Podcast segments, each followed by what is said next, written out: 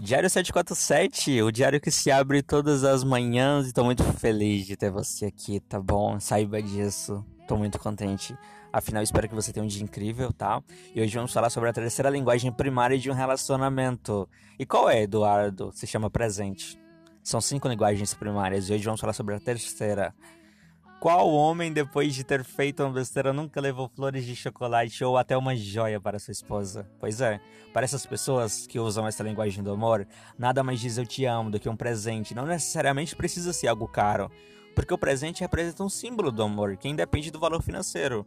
O esforço, o tempo e o dinheiro investidos na escolha de um presente perfeito significa tudo para quem é dessa linguagem do amor, porque essa é uma prova inegável de que essas pessoas estavam nos pensamentos de seus parceiros mas para essas pessoas é fundamental que elas saibam que o presente foi dado de coração, com a genuína intenção de agradar e deixar sua marca.